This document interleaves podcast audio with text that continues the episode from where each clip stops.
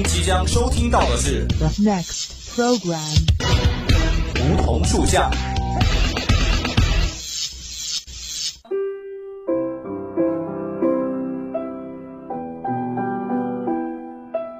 站在夏天的尾巴上，我们彼此相识。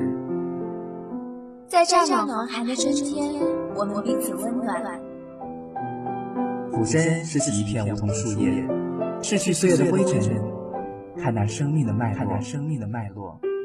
偎依在梧桐树旁，听沙沙树语，倾诉我们的心声，我们的心声。梧桐树下，与你牵手，不再放开。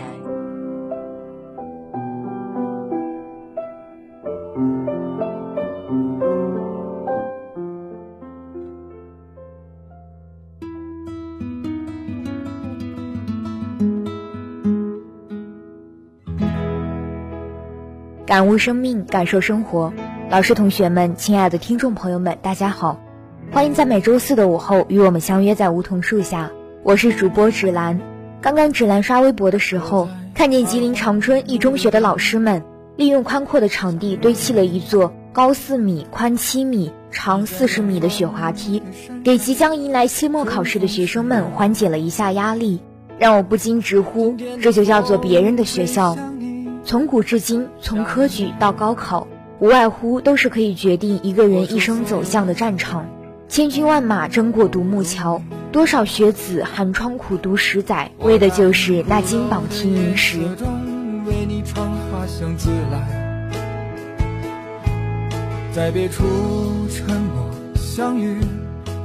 一个苦字，恐怕可以概括历来关于考试的记录。古人的考试条件极差。考试如同在鬼门关走一遭，从古代科举到现代高考，经历周期长达数十年，从来不易。即使在当下高压之下的精神之苦，仍然是考试的必由之路。在一份民国时期的清华考卷中，一位学生在试卷下面写道：“我上定清华了，取不取由你。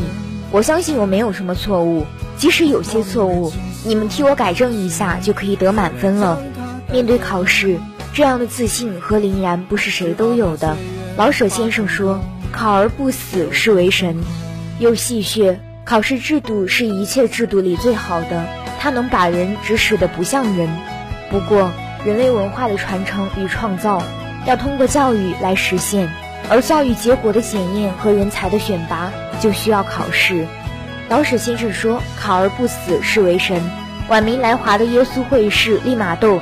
在比较中西学制时说，中国的进士相当于我们的博士学位；而《儒林外史》中的普莫卿说，读书毕竟中进士是个了局。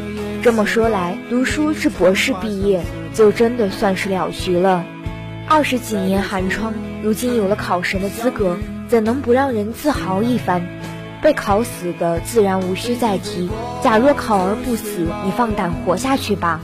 这已明明告诉你。你是十世同难转世。前面说了一个苦字，可以概括历来的考试。下面就让我们一起来讨论一下，到底苦在哪里吧。首先是读书之苦，且不说民间所熟知的头悬梁、锥刺股的励志表率，古代还流行有凿壁借光、囊萤浴血之类的故事。《晋书·车胤传》曰：“东晋车胤幼时家贫，不常得油，夏月则炼囊盛数十萤火以照书。”孙康家贫，常映雪读书，以萤火虫照明，或用雪映照发光来读书。除了说明家贫以外，亦可见读书过程之苦。北宋诗人曹冲之有诗曰：“孤村道小犹灯火，知有人家夜读书。彻夜苦读，烦闷无比。穷书生们在漫漫长夜读书之余，就编了一些鬼狐故事来打发苦日子。中国女狐、女鬼故事盛行。”大概就与书生们枯寂烦闷的读书生活有关吧。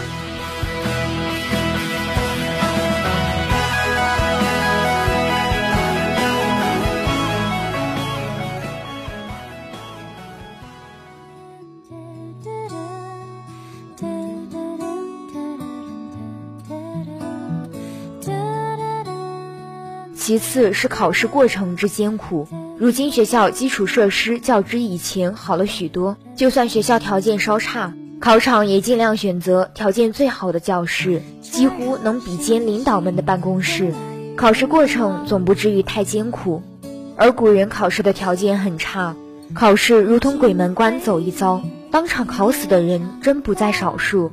古代考场有很多种称呼，如贡院、试院、科场、矮屋等，还有一个名字叫集围。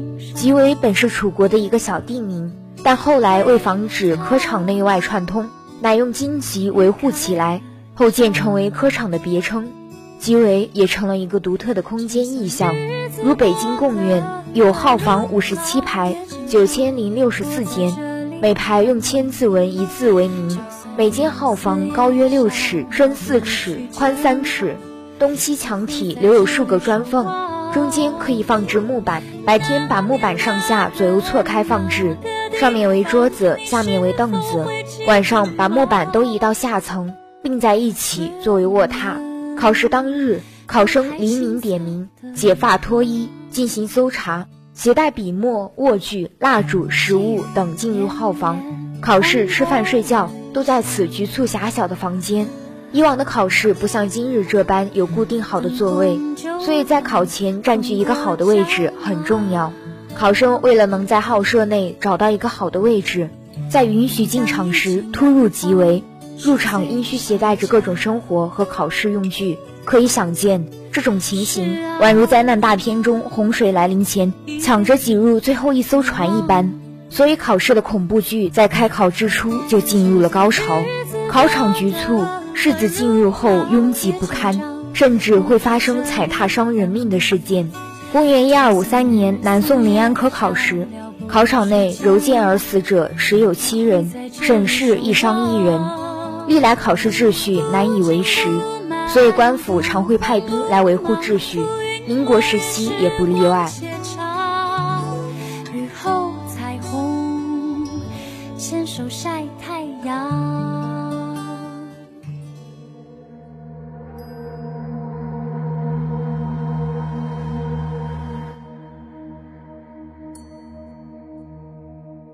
乡试多在农历八月，故称秋闱。八月天气尚热，中暑得病者经常有之。厕所就在每排号房尾部，酷热之中加上臭气熏天，对于临近厕所的考生，其遭遇可以想见。光绪年间，有一位倒霉的考生就不幸分到了臭号，也就是厕所旁边的位置。也有人建议把厕所建得远一些，这实在是小瞧了做困兽斗的考生们的聪明才智。就有人利用上厕所来作弊。吴敬止《儒林外史》中就想到这样一件事：见到那些考生也有带笔的，也有传递的，大家丢纸团、掠砖头、挤眉弄眼，无所不用。到了抡粉汤、包子的时候，大家堆成一团，叠成一块儿。鲍廷喜看不下去了，有一个考生推着出宫，走到茶院土墙眼前，把土墙挖一个洞，伸手要到外头接文章，被包廷喜看见了。要踩他过来见太爷，包文清拦住了。这是我小儿不知世事。相公，你一个正经的读书人，快归号里去做文章。倘若太爷看见了，就不便了。忙拾起些土来，把那洞补好，把那个童生送进号去。会试多在农历二月，故称春闱。这时天气尚冷，贡院为防考生作弊，往往规定衣饰简洁，鞋物简单。如须着单层鞋袜、毡毯无里子等，身穿薄衣单鞋，坐在号房里考试，其精彩可想而知。明英宗天顺七年，因天气寒冷，巡逻的士兵生火取暖，引发火灾，号房的门是要锁上的，所以考生无法逃脱，竟有九十余人被烧死。穷酸书生在此寒冷之所蜷缩数日，能捡回一条命，就算是好运的了。哪还管什么考中考不中？考场确乎不是什么好的所在，条件较之今日，何啻千里之遥。考场条件差，有时竟然还喝不到水，口渴难耐，只能喝墨水了。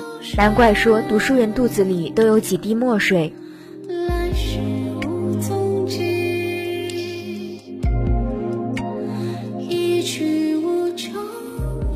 说了这么多，大家都能感受到当时考试环境是多么的糟糕了吧？当然，穷书生也有幸运的时候。雍正元年，皇帝登基，召开恩科。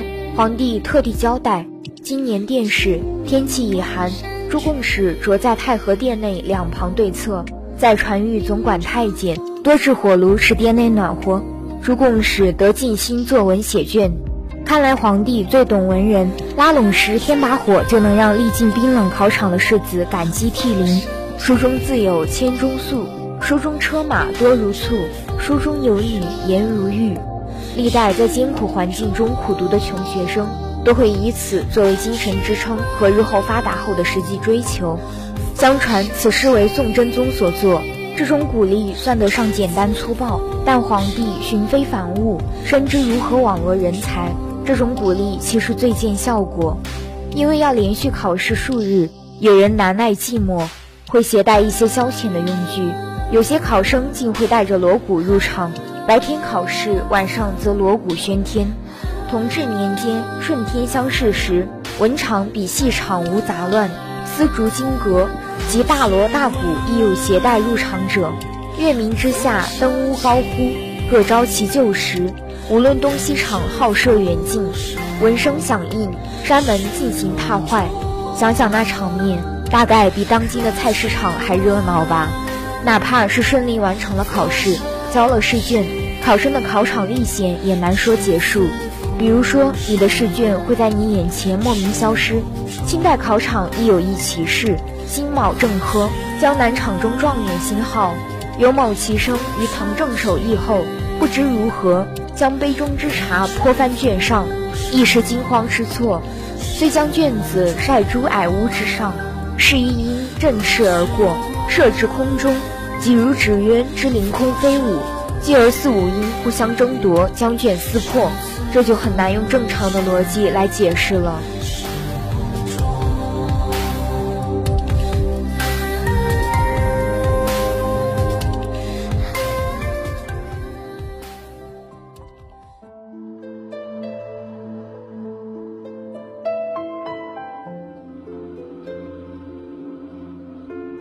考试管理中最难防止的就是作弊。自从考试出现，作弊也就开始了。魔道斗法历经数千年，作弊之法花样翻新，层出不穷，而防治措施也与时更新。作弊的花样常会以道高一尺，魔高一丈的逻辑与时俱进。比如夹带，或藏于衣帽，或藏于器具，且有藏于亵衣盔裤中者，简直就是丧心病狂。至于此级，防止作弊的措施也是与时更新。如清代的考试纪律，除了一般性的规定外，还增加了不少条件。仅就其中高丙实物各切开一条，即能看出政策的制定者是需要极具想象力的。但有时学生的作弊手段并不高明，监考者却不能分辨出来。有一位高度近视的老师，就把学生的夹带看作是草稿。这位教授实在是一位坚信人本善的道德君子。国立浙大教授潘渊博士早年留学英国，得英国伦敦大学经济学博士头衔，并为英国皇家学会之会员。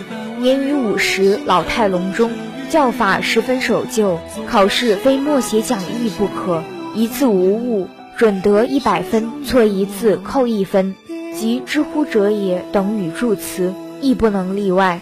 学生等咸知其脾气，且又觉其眼睛近视可欺。平日上课听讲者寥寥，一待考试即抄夹带。某次考期，潘博士把命题范围告知学生，某生在考试时把夹带抄好，一上课夹带于试卷下，照样誊写一遍。下课铃响时，某生心一急，把夹带与试卷一并上交。课后才发现，连较糟糕。翌日，潘博士发还试卷，莞尔与学生曰：“你们班某君做事实在仔细，考心里一起草稿，字迹清秀，无一错误，故得一百分。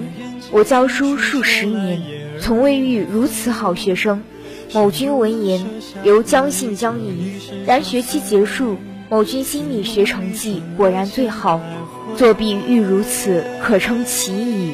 相信同学们听到这里，大概都会很希望这位教授做自己的老师吧。但是呢，真正的考试攻略还是平常的积累，平时上课时认真的学习。但是在学习的同时，也要注意自己的身体，不要熬夜熬到太晚。合理的饮食和休息，才能让你在复习和考试中有更好的发挥。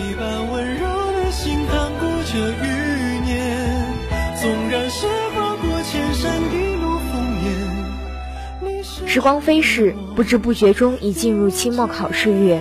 想想即将到来的圣诞节还有假期，为了能过个安稳的年，为了以后的幸福生活，大家要一起努力复习哦！加油，考试人！纵然现在不想剪断了牵无无怨。小小红尘好的，今天的梧桐树下到这里就接近尾声了。如果你对我们的节目有什么好的建议或想法，可以拨打我们的热线电话八二三八零零四，也可以添加我们的 QQ 五七八九三幺零零幺。玩新浪微博的朋友也可以艾特湖北汽车工业学院校园之声广播台。当然，如果你还想再听一遍我们的节目，也可以在蜻蜓和荔枝 FM 上找到我们，或者可以关注我们的微信公众号“湖北汽院校园之声”。那好，今天的节目就到这里了。这里是梧桐树下，我是芷兰，我们下期同一时间不见不散。